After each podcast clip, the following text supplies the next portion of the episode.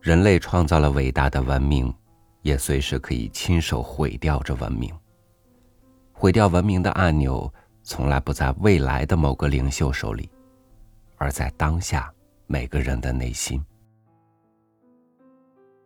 与您分享杰弗里·兰迪斯的文章《坠落火星》。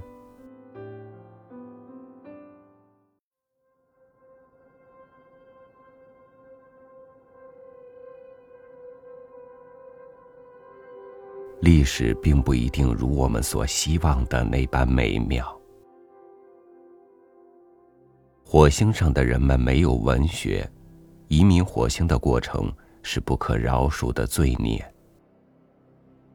那些被放逐的人们没有时间写作，但是他们仍然有故事。他们把这些故事讲给年纪太小，还不能真正理解其中含义的孩子们听。孩子们又讲给他们自己的孩子们听。这些故事成了火星的传说。这些故事里没有一个是爱情故事。那些日子里，他们从赭色的天空坠落下来，从那些有着薄薄的铝制外壳、挤满了带着恶臭味的人体。几乎已经不能用了的飞船里落下来，他们中一半是尸体，另一半几乎也是尸体。登陆是艰难的，许多飞船被撞得裂开了，将人的身体和珍贵的空气洒在几乎跟真空差不多的火星上。但是他们仍然随着一波接一波的飞船坠落下来，这些人类的渣滓被随意的从太空抛落在火星那坑坑洼洼的沙漠上。在二十一世纪中叶，地球上所有的政府都废除了死刑，但是他们发现，他们废除不掉谋杀、强奸和恐怖活动。人们觉得有些罪犯太邪恶，永远不可能改恶从善。这些人已经脱离了人类社会，太狡猾，太暴力，永远不会被社会接受。对于地球上的政府而言，最完美的解决办法就是把他们送到另外一个世界，让他们自己挣扎求生。如果他们生存不下去，那也只能怪他们自己，不能怪地球上的法官和陪审团们。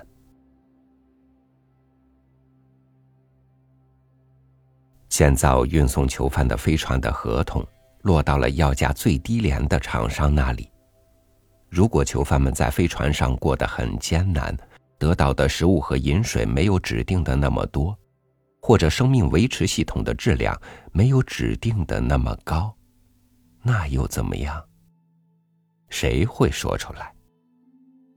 旅途是单程的，连飞船都不会返回地球。没必要把飞船造的那么结实，只要他们不在起飞的时候撕裂就行了。即使有的飞船在起飞的时候便四分五裂。又有谁会为死者而悲哀呢？反正那些囚犯永远也回不了社会。我们听说我们的爷爷的爷爷的爷爷，贾瑞德，在第五批放逐者里面。我们家族传说他是一个持不同政见者，替求告无门的人说话时态度太积极。于是被送进了放逐飞船。当然，地球上的政府宣称，没有一个持不同政见者被送到火星，只有根深蒂固的最坏的罪犯，那些他们绝不允许返回人类社会的死不悔改的罪犯，才被地球上的监狱放逐到火星。政治犯不在此列。但是地球上的政府惯于撒谎，送到火星的确实有谋杀犯，但是他们中间还有一些人，仅仅因为把他们的危险思想宣诸于口，便遭到放逐。但是我们的家族传说也是个谎言。是的，是有些无辜的人被放逐，但我的爷爷的爷爷的爷爷并不是这种人中的一个。时间模糊了事实，现在没有谁能确切的说出真相。但是他是最后活下来的一个，一个瘦小的像老鼠一样的男人，像旧绳子一样结实，像蛇一样狡猾。我的爷爷的爷爷的奶奶，凯拉，是火星最初的居民之一。是位于肖巴塔纳科学基地的成员。在有人想到往火星上放逐罪犯之前很久，这个国际基地就已经建立了起来。当他收到关于关闭基地、撤离火星的命令时，他选择了留下。他跟地球上的政治家和其他人说：“他的科学更重要。”他在研究火星上的古气候。试图理解这个行星是怎么变干变冷的，以及热和冷是怎么在火星上以漫长的波动的方式交替的。这种知识，他说是他的母星急迫需要的。作为留在火星的小巴塔纳基地的十七个人之一，我的爷爷的爷爷的奶奶凯拉，在他那个年代。得到了一点有限的名声，这名声也许有一点帮助。当人们从天空坠落的时候，他们的广播电台提醒地球的政府记住他们的许诺。放逐火星的本意不是判处罪犯死刑，至少政府是这么宣称的。难民们的请愿可以被轻易的当作夸张和谎言打发掉，但是小巴塔纳有电台。他们对难民们的生动详细的报道产生了一些效果。头几年里，地球运来了一些补给，大多数来自一些志愿者组织、巴哈伊救济集团、国际大赦组织、圣保罗的神圣姐妹。但是这些并不够。在两次移民潮之后，留下来的科学家们认识到。他们已经没有希望研究科学了，他们尽自己所能迎接那些囚犯，帮助他们在与时间进行的殊死竞争中建立居住地，开始种植植物以净化空气，生存下去。火星是一个沙漠，是太空中一块光秃秃的大石头。将罪犯送到火星，并不比判处死刑仁慈多少。他们必须迅速学习，否则就是死亡。大多数人死了，少数人学会了。他们学会了电解深埋在地下的水来生产氧气，学会了精炼原料制造工具，制造熔炉、冶炼合金，制造能使他们活下去的机器。但是。就在他们制造那些也许可以使他们活下去的机器的时候，更多绝望的、濒死的囚犯从天空坠落下来，更多愤怒残暴的人认为自己已经再也没有什么可以失去了。毁掉基地的是第六波移民潮，这是一件愚蠢的自杀行为。但是那些人邪恶，充满怨恨。而且正在走向死亡。一代过去，他们称自己为政治难民，但是几乎可以毫无疑问的说，他们都是些暴徒、强盗和谋杀犯。第六次移民潮带来了一个领导者，他称自己为丁沟，在地球上，他在一个住宅区用机枪打死了几百人，因为他们的保护费交的太迟了。在飞船上，仅仅为了证明他是他们的头儿，他徒手杀死了七个囚犯。他成了头儿，带着恐惧、尊敬，或者纯粹的愤怒，囚犯们开始追随他。当他们落到火星上时，他折磨他们，训斥他们，揍他们，锻炼他们，使他们成为一支愤怒的军队。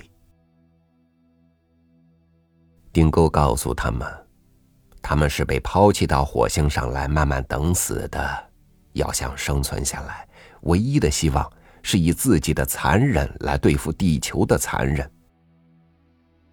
他率领他们穿过火星荒芜的沙漠，长途跋涉五百公里，来到肖巴塔纳居住地。没等居民们意识到他们被攻击，居住地就被占领了。那些没有抛弃基地的科学家们，被从破坏的居住地得到的废金属打倒了。他们被蒙上眼睛，抓起来当做人质。囚犯们通过电台广播向地球提出了他们的要求，地球没有答应。于是他们把男人剥光衣服扔到沙漠里等死。在愤怒和绝望之中，来自第六移民潮的暴徒们摧毁了基地。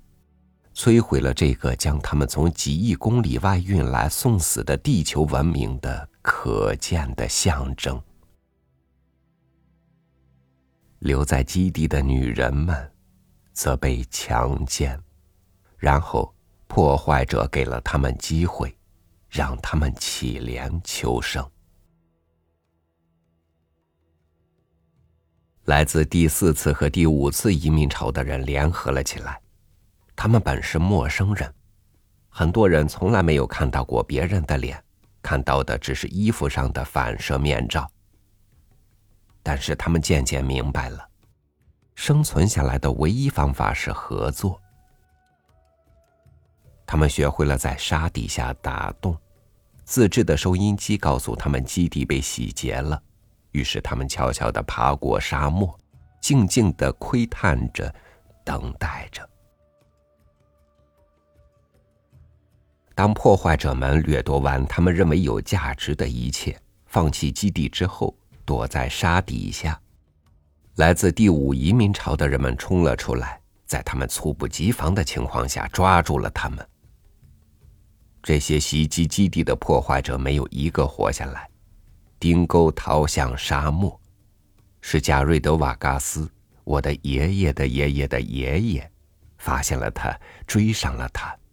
并且杀死了他。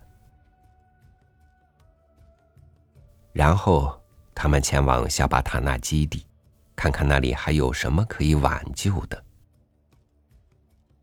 爷爷的爷爷的爷爷在废墟里找到了他，撕开他眼睛上的蒙布，他看着他，他的眼睛一时间还不能适应突然的光亮。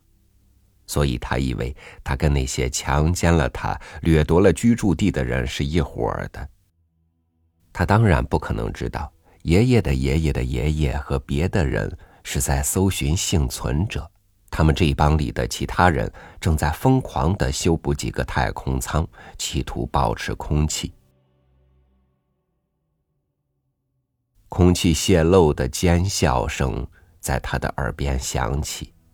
他往上看着他，眨着眼睛。他的鼻子、眼睛都在流血。他说：“在我死之前，你必须知道，土壤里面有氧气。烘烤土地可以把它们释放出来。”什么？爷爷的爷爷的爷爷说。他没有想到，这个全身赤裸、流着鲜血、因为缺氧症快要晕过去的女人会说出这种话。氧气，他用力喘着气说：“氧气，温室完了，有些幼苗也许还活着，但是你们没有时间了。”你们现在就需要氧气，你你们必须找到什么方法，给地表土加热，造一个太阳炉。你们可以通过加热土壤然后他就晕了过去。爷爷的爷爷的爷爷像拖一袋石头一样，将他拖到一个补好的太空舱里，叫了起来：“我找到一个，还活着！我找到一个活的。”在以后的几个月里，贾瑞德在他哭泣诅咒的时候抱着他，照料他，直到她恢复健康，并且在她怀孕的时候跟她待在一起。他们的婚姻是火星上的第一次。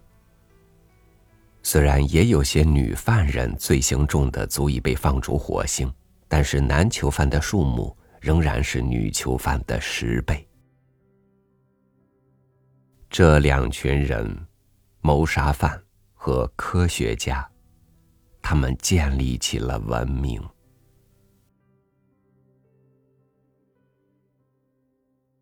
飞船还在继续从地球飞来，每艘飞船都修得比上一艘差，每次送来的死尸都比活人多。从某种意义上来说，这也是一种恩赐。因为人总会死的，而尸体无论怎么销售，都具有珍贵的有机物质，可以将一平方的贫瘠的火星沙粒转化为温室土壤。每具尸体都能使一个幸存者活下来。成千的人死于饥饿和窒息，更多的人被谋杀了。这样，他们呼吸的空气就可以给别人用。难民们学习着，在我的爷爷的爷爷的爷爷的爷爷的爷爷的奶奶的领导下，每当有飞船降落的时候，他们学会了在降落伞还没来得及收起来的时候，就将飞船拆散成部件。至于那些被运来的人，如果他们不能在真空呼吸的话，他们最好动作快点只有最坚忍的人生存了下来，这些人大多是最矮小、最不起眼的人，像老鼠一样，太邪恶、太顽强，以至于难以被杀掉。二十五万囚犯被送到火星，直到地球的政府发现。行为矫正芯片比运送囚犯去火星便宜为止，然后地球的政府就竭尽全力忘掉他们曾经做过的事。我的爷爷的爷爷的爷爷贾瑞德成了难民们的领袖，这是个残忍的工作，因为那些人都是残忍的人，但是他通过格斗、威吓。和阴谋来领导他们。火星上没有爱情故事，难民们没有时间和资源留给爱情。爱情对于难民们来说是侵袭少数人的一种难以预料的疾病，必须彻底清除。对于难民们来说，生存需要的是服从和永不休止的工作。在个人和自由中繁荣的爱情，在火星上没有位置。是的，贾瑞德的确是因为反政府言论被地球送到火星，但是贾瑞德·瓦嘎斯早就死在了沙漠。当来自第五次移民潮的人们救援小巴塔纳基地的时候，贾瑞德·瓦嘎斯追踪钉钩进了沙漠。这是他一生中犯的最后一个错误。他们中，只有一个从沙漠里回来，穿着贾瑞德瓦嘎斯的衣服，称自己为贾瑞德瓦嘎斯。没有人认出他，因为第五次移民潮的人来自大约十二艘飞船。如果这里面的任何人曾经是原来的贾瑞德瓦嘎斯的朋友的话，他们都在新的加瑞德瓦嘎斯从沙漠回来之后死去了。认识丁沟的人，只有那些来自第六次的移民潮的放逐者，但是这些人已经全部死掉了。他从沙漠里回来。救了我的爷爷的爷爷的奶奶，第五次移民潮的人们接受了他。但是，我的爷爷的爷爷的奶奶显然没有被愚弄，他是一个智慧的人，在他自己的领域里可以说是杰出的。他一定认出了那个娶她的男人。和那个带领着愤怒的暴徒军队强奸他、破坏他的基地，看着他的朋友们死在火星稀薄的空气里时，放声大笑的家伙，是同一个人。但是火星需要的是生存，不是爱情。而贾瑞德瓦嘎斯是他们唯一可能的领袖。自从第一个难民来到火星，火星上就发生了许多故事。这些故事里，没有一个是爱情故事。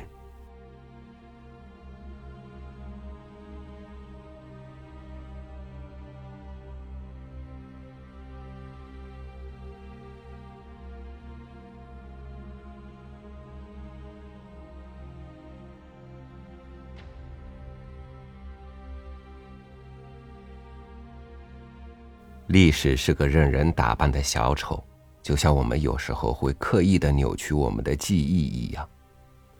人性的底色是极具掠夺和扩张性的。当生存面临威胁的时候，什么道德原则、良知、廉耻，这些都不存在。这样对比起来的话，在人类的历史长河中，当下的我们已经生活在一个非常不错的时期。那么，这个时期快要结束了吗？我们怎么来维护并且延长这个时期呢？感谢您收听我的分享，我是超宇，祝您晚安，明天见。